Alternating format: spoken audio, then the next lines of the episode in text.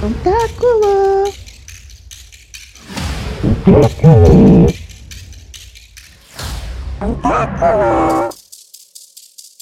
Olá, bem-vindos ao Tentáculo, podcast dos alunos dos cursos de Design Gráfico e Publicidade da Univel. Desenvolvido com o intuito de compartilhar histórias, informações, curiosidades, conteúdos relevantes e irrelevantes também. Eu sou a Maria. E eu sou a Thaís. E hoje a gente precisa começar esse episódio falando um pouco que o Vitor não está mais com a gente. Pois é. Ele foi contratado. Desejamos muito sucesso a você, Gri Vitor, e agradecemos pela sua parceria e por ter abraçado a ideia do podcast com a gente. A gente vai sentir sua falta. Vamos mesmo. Valeu, Vitor! Uh! Então, no primeiro episódio, eu, Thaís, contei um pouquinho sobre a minha mudança de carreira e hoje a gente vai retomar o assunto com mais histórias como essa. Compartilhando experiências, podemos ajudar pessoas que estão passando por momentos de dúvida, como nós já passamos e ainda vamos passar, né? Afinal, a vida é movimento e a gente nunca sabe o que pode acontecer. Aí, para o episódio de hoje, a gente vai convidar a Débora. Era para o William estar aqui também. É. Ela vai fazer o papel do William também, que é o namorado dela. Que são dois arquitetos que estão cursando design gráfico. E também a Gislaine, professora que vai atuar no projeto Conexões Humanas, criado pelo Departamento de Psicologia da Univel. Então, Débora, pode se apresentar e contar um pouquinho da sua história. Tá, ok. Oi, gente, meu nome é Débora, eu tenho 29 anos. Uh, falar um pouco sobre a minha questão de carreira, né? Uh, com 16 anos eu tive que escolher meu curso e eu não estava certa do que eu queria fazer. Por influência dos meus pais, principalmente a minha mãe, que sempre teve o sonho de ser arquiteta, ela acabou me ajudando a escolher uma área que eu me enquadrava, porque eu queria muito design gráfico e não tinha. E eu acabei optando por aquilo mesmo. A outra opção que eu tinha era fazer desenho, né, na parte de. Ai, me esqueci o nome, de artes gráficas. Não é artes gráficas. Desenho industrial? Desenho talvez? Não, não. não. Olha só, já. Não tem problema. Vamos lá. Não, tinha um outro curso que tinha também, era envolvido uhum. de artes, né? Mas eram artes mais tradicionais. Tá. E só que a minha mãe falava, ah, isso não dá dinheiro, né? Então. Uh, eu acabei optando mesmo pela arquitetura pela questão de ter bastante áreas e um leque muito grande para poder estar tá uhum. tá trabalhando. Uh, eu fiz o curso, eu amei fazer o curso. Só que na parte de estágio eu não me encontrava bem. Então, durante o curso você desenvolvia muito essa parte criativa, mas quando chegava na atuação não tinha. Uhum. E quando eu me formei, eu entrei em uma frustração muito grande, porque eu tinha uma expectativa de fazer né, trabalhar de uma forma com excelência que eu queria, mas na hora de trabalhar eu via que as pessoas queriam muita agilidade, que tinha que trabalhar com obra, lidar com pedreiro, e para mim foi um conflito, porque eu queria muito título, uhum. mas eu não queria fazer o tipo de trabalho que era aquilo. Tá. Aquilo me desgastava demais. Uhum. Então... Meio que acabava que as coisas ruins acabavam pesando mais do que as coisas boas e que te davam prazer dentro do curso. Isso. Uhum. E por mais que você gostasse muito, uhum. acabou, tipo, te desgastando. Mesmo que fossem, talvez, detalhes que assim, não compensou. É, não compensou. A, a dinâmica era totalmente diferente do que eu imaginava. Uhum. Além do mais, tinha uma pressão muito grande na parte da minha mãe, porque ela queria que eu conseguisse logo um trabalho. Uhum. Né? Eu tentei em outras áreas, eu gostava muito da construção civil, mas eu tentei a parte de fazer móveis interiores, uh, eu fiz um, uma pós para paisagismo, mas a dinâmica realmente não bateu. E depois começou a contar muito para uma parte que eu tive na minha vida de depressão, uhum. porque eu ficava naquele conflito: poxa, eu estou pagando ainda um curso que eu fiz pelo FIES e eu não estou atuando. E eu achava que eu tinha que decidir aquilo na hora. Uh, minha mãe cobrando, obviamente, a minha mãe falava assim: ah, tá tudo bem você começar a estudar, né, fazer ou trabalhar numa área, porque eu também não fiz uma área que eu quis. Uhum. E você, tipo, também vai ter que trabalhar numa área que você não gosta.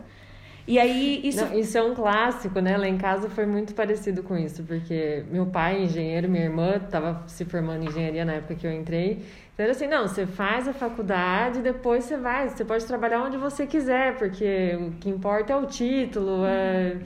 e a gente vai, porque é, é, é, o exemplo que a gente tem. Então, ah, então vamos, vamos ver qual é. E a gente cria muita expectativa. E eu acho que quando a gente encara a realidade do dia a dia de trabalho, a gente fica bem frustrado, para não dizer um pouco.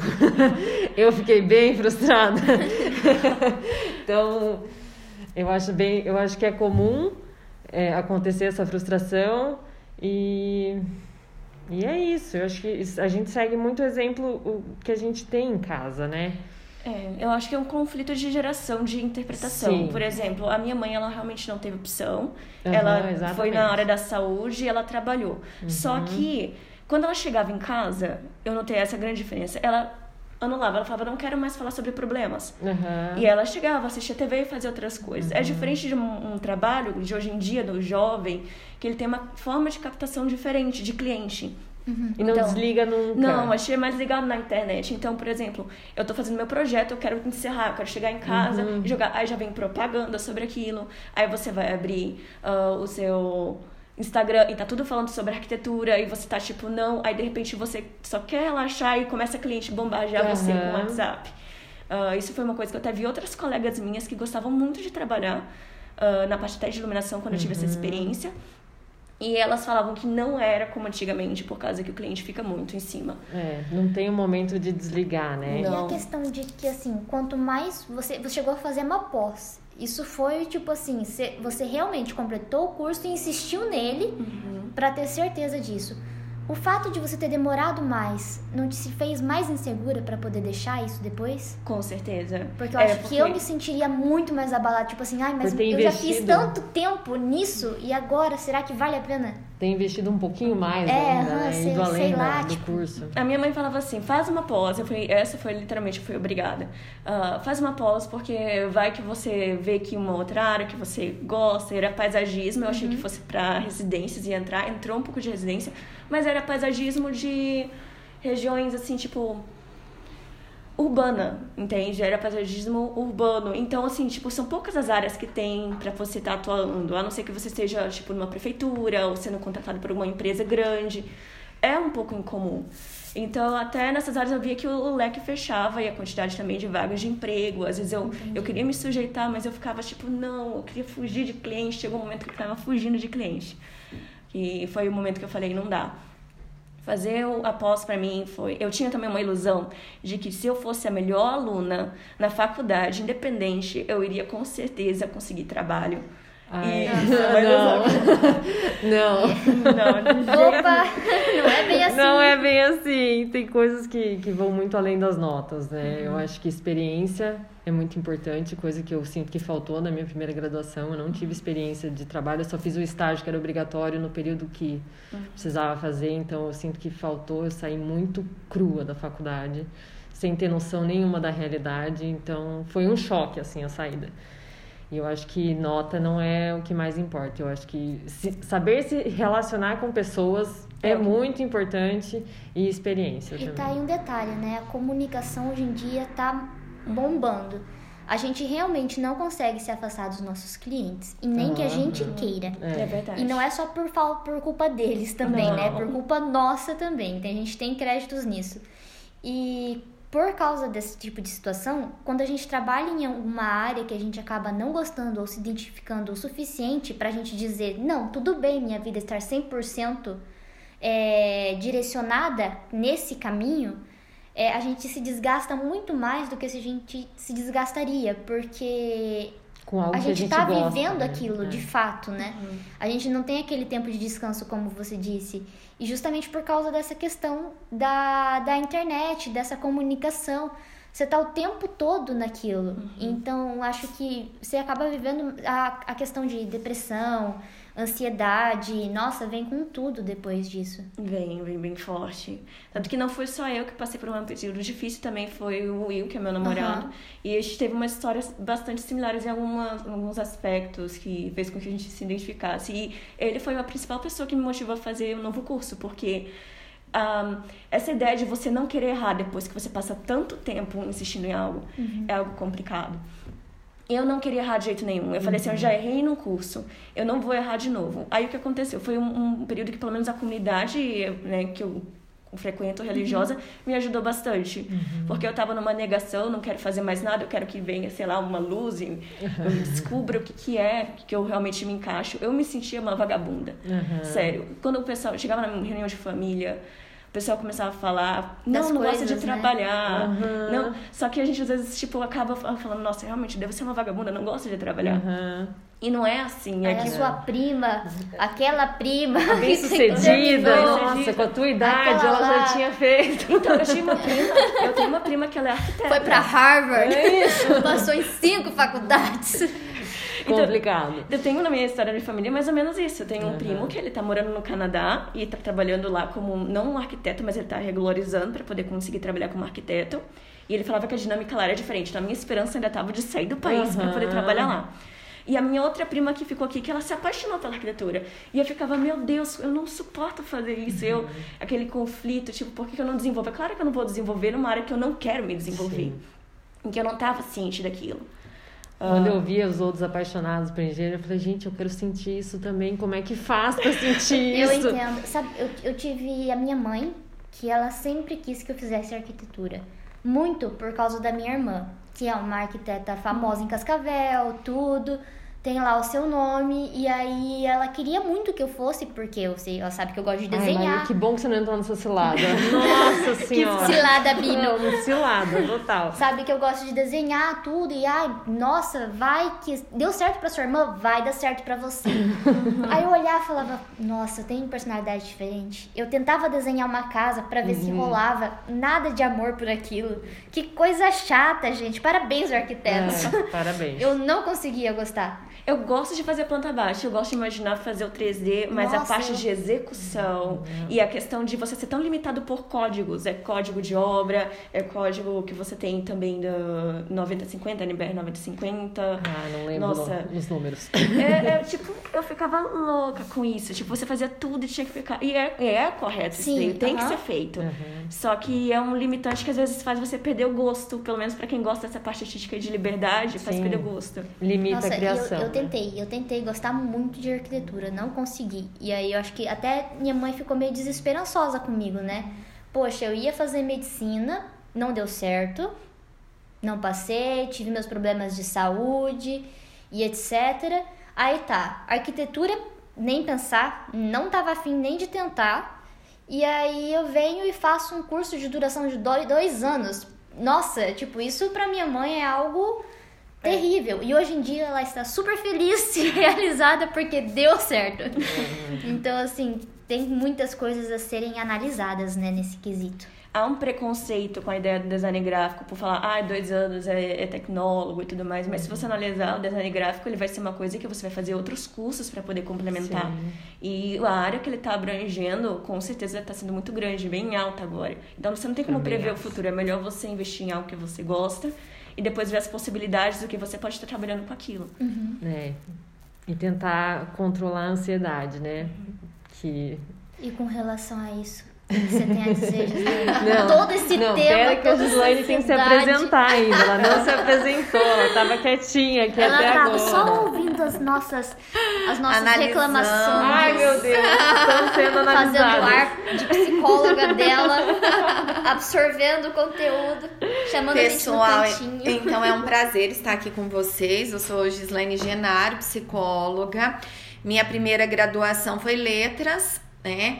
É, assim como nossa colega também, mas fiz um curso que, é, que eu gostava de fazer, fiz magistério no, no, no meu ensino ali é, médio, né? Fiz o magistério, depois, como consequência do processo letras, aí fiz a pós-graduação em literatura brasileira, gramática, depois que eu fui para psicologia. Então eu também acho que é muito importante isso, né? O quanto a gente precisa trabalhar com os sentimentos de culpa. Eu acho que também, assim, tudo tem um pra quê. Uhum. É, é, de repente, naquele momento, não era para eu estar tá fazendo aquela graduação, eu precisava estar tá mais madura, e aí veio como uma segunda graduação. A gente vê essa angústia, né? Tipo, ah, já com 17, 18 anos eu tenho que decidir aquilo que vai ser a profissão da minha vida. E eu falo, não precisa ter todo esse peso. Uhum. É, às vezes você precisa ir passando por um processo de amadurecimento, vendo outras coisas para chegar até ali. Você tem outras oportunidades, pode estar tá fazendo duas, três graduações. É. é, e aquilo que eu trago, não, não tem a, a graduação melhor, a graduação pior, que muitos perguntam, uhum. né, pra, pra gente, ah, mas é psicologia ou nutrição, ou, ah, mas já não tem mais, né? Não tem campo de trabalho, um monte de gente se formando, mas em todas as áreas, né? Sempre tem muita gente se formando. Mas é aquilo que o Mário Sérgio Cortella fala, né? Porque fazemos o que fazemos. Eu acho que se a gente entender, tudo bem, não, eu tô fazendo aqui, tô trabalhando porque eu preciso, o dinheiro é importante, ele, uhum. ele é um meio de sobrevivência, tá tudo certo também, não tem nada de errado. A longo prazo, você fazer só por dinheiro, aí fica algo muito mecânico e robotizado.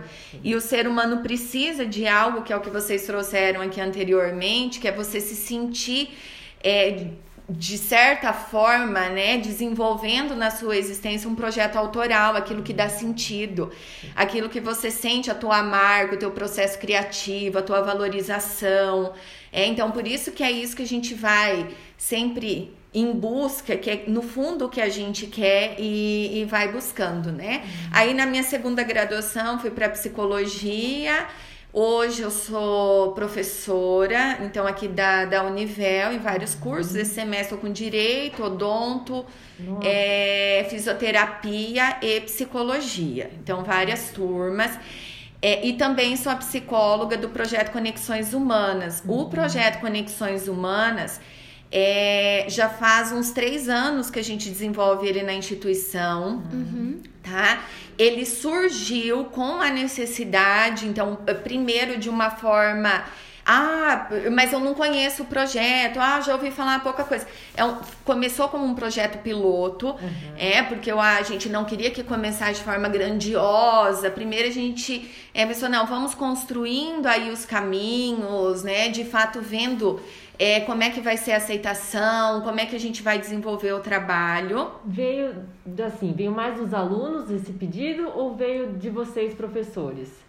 É, na, na, pelas duas vias, tá. né? Uhum. Então, os professores traziam muito que, ah, nós estamos vendo, tem um aluno que tá ali, vai fazer uma prova, acaba tendo uma síndrome do pânico, vem falar uhum. para mim que é ansioso, outro tá com depressão, tá com problema em casa, uhum. é, ou até mesmo não tá conseguindo aprender. Uhum. Então, os professores traziam os alunos vêm falar muito, mas o que que eu faço? Eu não sei o que fazer, uhum. né, gente? O que que eu vou fazer para ajudar? Então, os professores sempre vinham com essa demanda. É, e aí até mesmo os próprios professores, a angústia dos professores, como lidar com tudo isso. Então aí a gente pensou, né? O projeto Conexões hoje, Humanas, não é só atendimento psicológico, é um dos braços do, do projeto. É, então o projeto Conexões Humanas é um trabalho feito na comunidade, então a gente trabalha com o pessoal da pastoral da criança, com, com o pessoal da comunidade aqui, né, do, do bairro da Univel, uhum. também atendimento a pessoas carentes que estão precisando. Então é um projeto bem amplo. É da gente também ir nas escolas, a, a Univel está presente ali com o pessoal dos terceiros anos, ensino médio, essa questão da orientação, Sim. né, de, de carreira, orientação profissional, que eles ficam na dúvidas mesmo, para onde ir, o que fazer. Então a gente vai para lá, faz palestras, traz eles aqui para a Univel, para eles conhecerem os cursos, né? E né? Um, então, como eu falei, uma dessas ações muito fortes que a gente está realizando são não são atendimentos psicológicos, é orientações psicológicas. Tá. Que a gente faz então com os acadêmicos, com os professores e com os funcionários da Univel. É literalmente a ideia de conectar de conectar. Uhum. E é isso. Cria um vínculo, né? Acaba desenvolvendo toda uma relação junto uhum. com as pessoas. Isso. e é uma escuta mesmo, uma escuta uhum. especializada. A gente não consegue fazer o acompanhamento, Sim. o tratamento. Então, como que, que acontece isso? Então, o aluno ou funcionário, ele pode marcar diretamente, a gente tem é, o pessoal ali da Secretaria da Coordenação, você chega lá e marca, eu quero um uhum. horário com a psicóloga ou também os próprios professores nessa percepção de sala de aula é, eles acabam tendo, ah, o aluno veio, conversou com eles, acabam encaminhando esse aluno para orientação uhum. ou o coordenador do curso. E são de todos os cursos. De todos os cursos. Tem um professor Muito de design bacana. que conversou com o aluno, que ah, ele pode chegar para você e ó, tem um aluno uhum. que eu quero te encaminhar. Isso. Ah, então, no nosso primeiro ano de orientação psicológica, nós atendemos 3 mil alunos. Nossa. Bastante, bastante. legal. Óbvio, aí, né? Ah, mas por que que não divulgaram? Porque agora que nós vamos entrar, né, nesse movimento, ah, vamos divulgar, vamos mostrar porque a gente ampliou o projeto, né, em questão de horário, em questão do pessoal trabalhando para de fato conseguir atender a demanda, né? Então agora que a gente vai estar divulgando, mas todos é uma é uma orientação totalmente gratuita, né? Também Uhum. não não, não é cobrada, é totalmente gratuita para esses alunos e a gente faz isso, faz essa orientação. As maiores, quais são as maiores demandas, né? Eu acho que é, vem muito é, também na demanda que a gente tem hoje da própria psicologia, né? Da psicologia clínica também acaba refletindo aqui. Então, assim, os transtornos de ansiedade são muito presentes. Então, Imagino. fobia, fobia social, porque de repente tem que apresentar um trabalho, não consegue. Aí que vai perceber o quanto é ansioso. Transtorno de ansiedade generalizada, síndrome do pânico, então a questão dos ataques de pânico, né? Então, hoje, os transtornos de ansiedade e a depressão estão muito presentes. Mais os transtornos de ansiedade.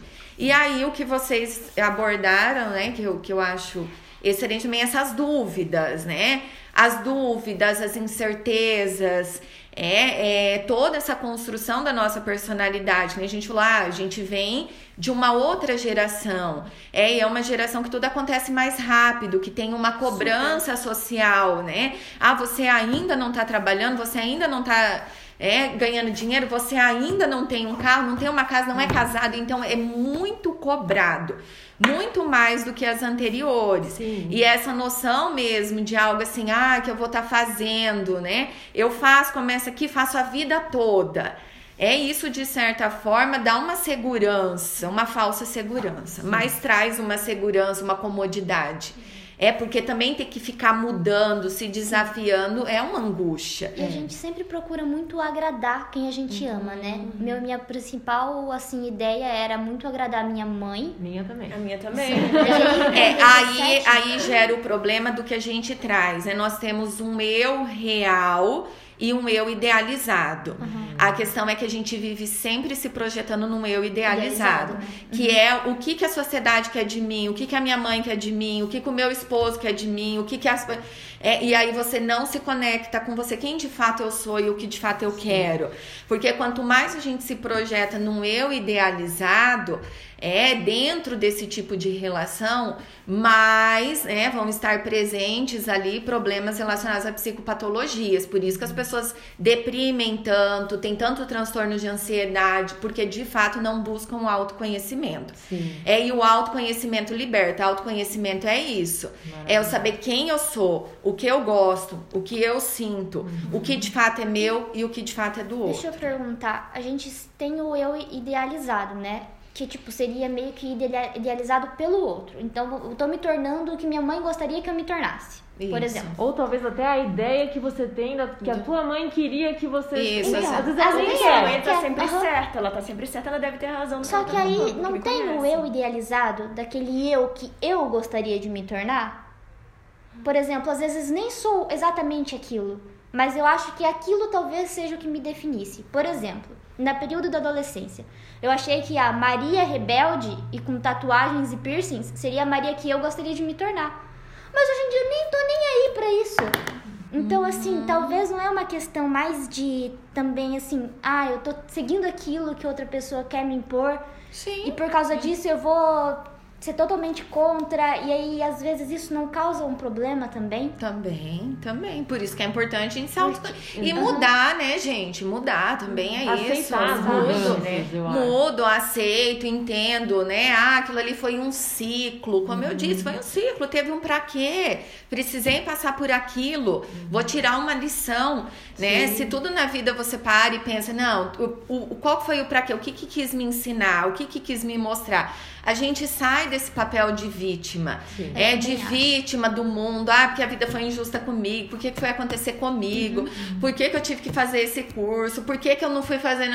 É, você vai se vitimizando. Isso não leva a gente a lugar nenhum. A gente perde o nosso uhum. papel autoral. Se bem que eu vejo assim, no, meu histórico, eu poderia ter simplesmente ido direto para design gráfico. Poderia ter sido uma possibilidade. Mas a arquitetura hoje eu vejo que muito do design gráfico foi influenciada pelo que o meu, meu conhecimento que eu tive no último curso. Sim, então, é muito bom. O meu isso. desejo de futuramente, ainda como um desejo, não como uma condição que eu tenho que seguir aquilo, né? Eu já uhum. não tenho mais aquela coisa firme, um foco, falar, não, se eu não conseguir isso, eu não vou ser feliz. Eu tô me deixando descobrir. Então, por exemplo, eu amo fazer é, desenhos de paisagem e para o meu ideal seria para jogos ou mesmo para ilustrações. Então, isso tem muita influência do que teve de arquitetura, de perspectiva, que eu aprendi lá. Não, o que você fez, a arquitetura é teu, você não é teu, tá em você, acaba não criando vai uma linguagem minha. São lindos as paisagens que ela desenha, Ai, eu não, tá não vi, já eu vi, ver. são muito lindas. Ah.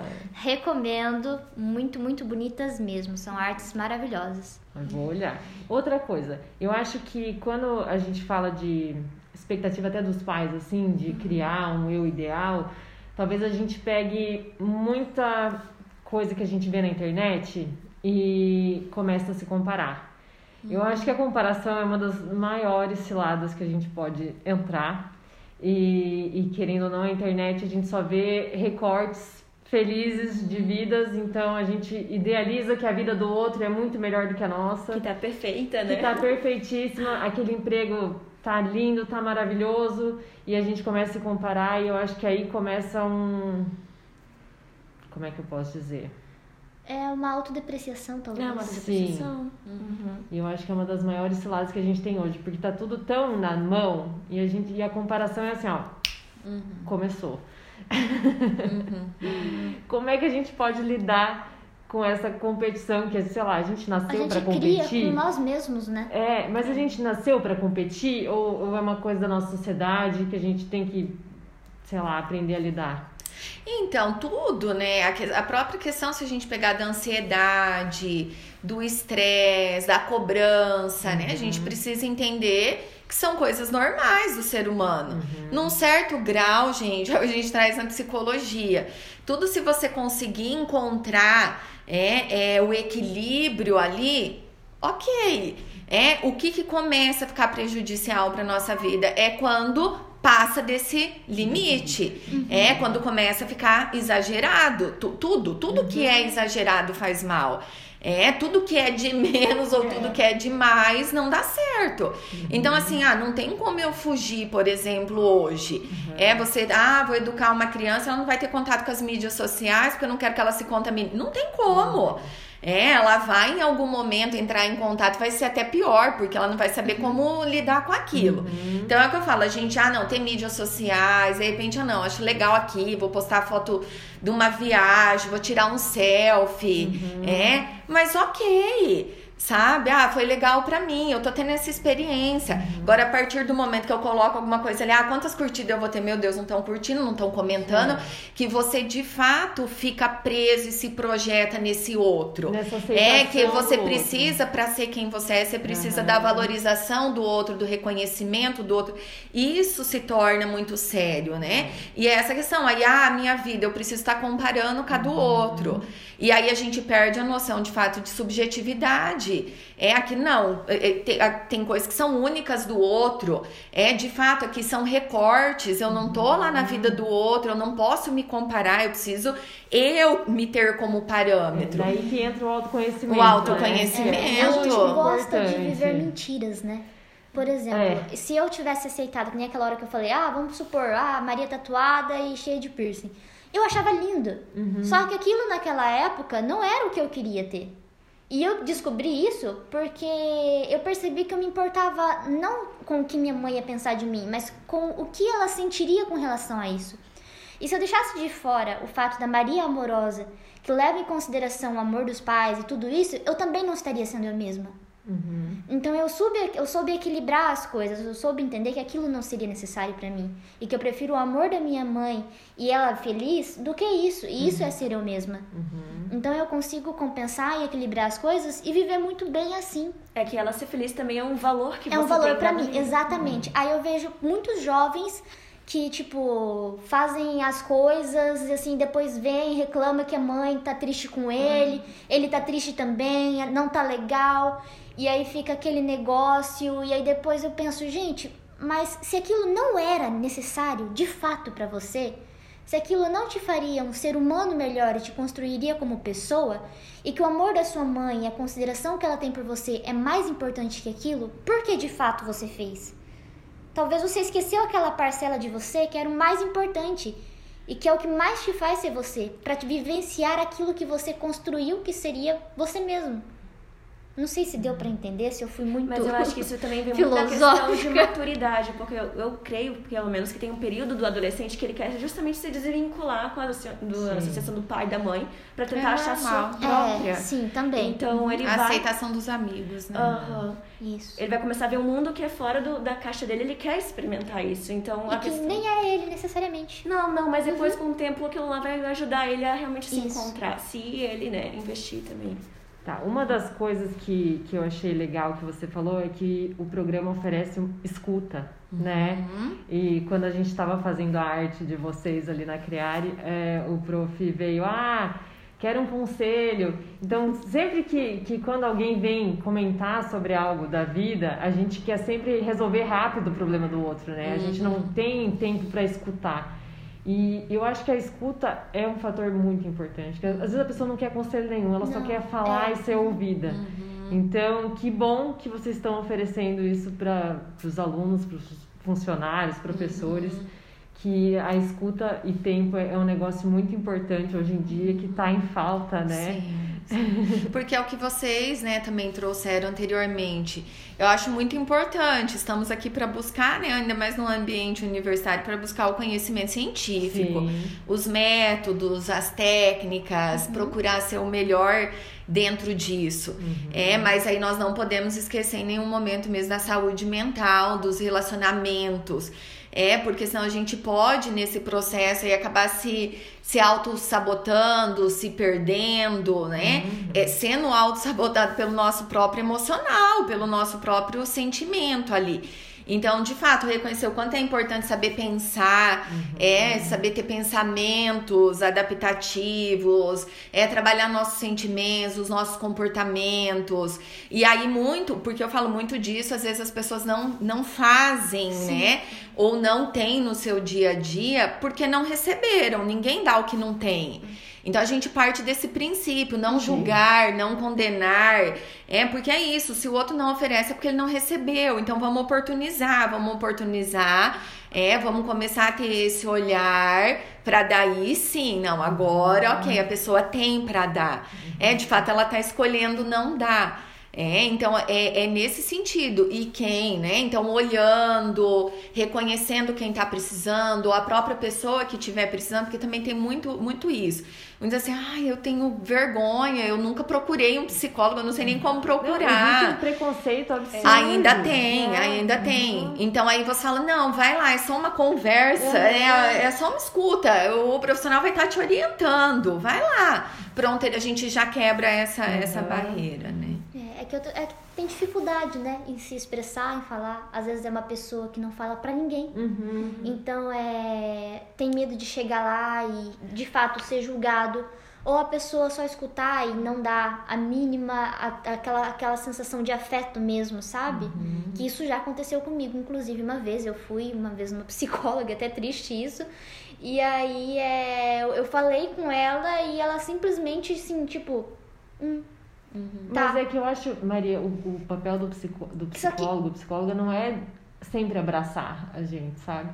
Eu acho que tem, tem vezes que, ah, ok, mas tem vezes que, não sei, eu faço terapia há três anos e meio. Recomendo, viu? Maravilhoso. Às vezes vai em conflito com o que a gente quer. É, não é sempre, a gente não vai ter, tipo, ah, às vezes o carinho que a gente Mas eu acho que ela eu não se um sente, retorno, é. não, não tô falando nem Tá. É que inicialmente eu acho, Tá. né? É, eu esperava pelo menos que ela falasse, ah, então é perguntasse algo, é, ou falasse atitude é, alguma, né? é, alguma atitude, ou sei lá, pelo menos falar, Então tenta pesquisar sobre isso, porque às vezes isso acontece, né? O psicólogo recomenda algumas coisas para você estar tá fazendo alguma listinha em casa, uhum. alguma coisa do tipo, para você estar tá pensando assim com relação àquilo. Lança uma pergunta para você se questionar e você desenvolver um certo uma certa consideração, afim. Só que é como se foi literalmente um um, tá? E, enfim. Mas aí só que, que entra... aí, nesse caso, eu poderia ter conversado com a minha mãe, com algum amigo, uhum. ou um desconhecido na rua. Não, mas é diferente, Maria. Eu acho que. Eu acho que depende da abordagem do psicólogo também, porque tem. Não é o caso da minha, que você só vai e fala e não fala nada. Qual que é essa abordagem? Psicanálise. Psicanálise. Tem essa que você chega, fala, fala, fala, e ele não fala nada. Depende da característica do cliente também bater quando o psicólogo, porque querendo ou não, é, é que nem uma obra de arte, eu penso. Eu vou ter o meu estilo, a mesma forma é a abordagem Sim, do psicólogo. Mas identificação, vão, processo de identificação. Uhum, que vão precisar de uma pessoa mais fria e falar, tá, pra poder ela depois ficar, hum, tipo, refletindo. Eu acho que só de você falar e ouvir o que você tá falando já é um processo muito legal. Porque enquanto tá só na tua cabeça, você fala, meu Deus, é um monstro. Na hora que você falou nossa, era só isso? Nossa, mas é, eu, eu, me senti com vergonha Sim. de ter feito aquilo depois, uhum. entende? Eu falei, gente, nunca mais.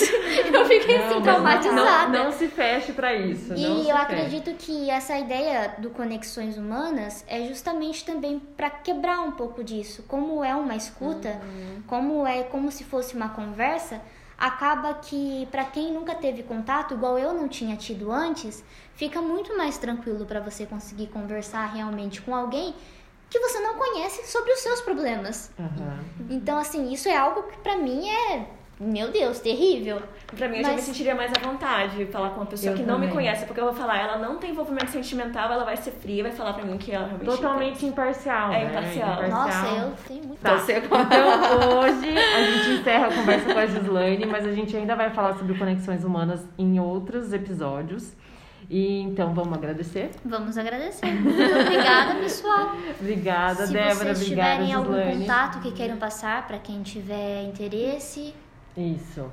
Tem o seu Instagram, quer disponibilizar, Débora, para as pessoas verem suas artes? Ah, se alguém quiser, pode ser como Débora, que eu não tinha mais comissão de Débora. Uhum. Mendes, só que sem o E no final. Mendes. Mendes. Uhum. Tá. Beleza. E Gislaine do O Conexões. meu, então, os alunos, né, que, que quiserem, se interessarem, então, pelo projeto, quiserem essa escuta, então, esse momento de escuta pode estar marcando ali na Secretaria da Coordenação. Então, tá bom.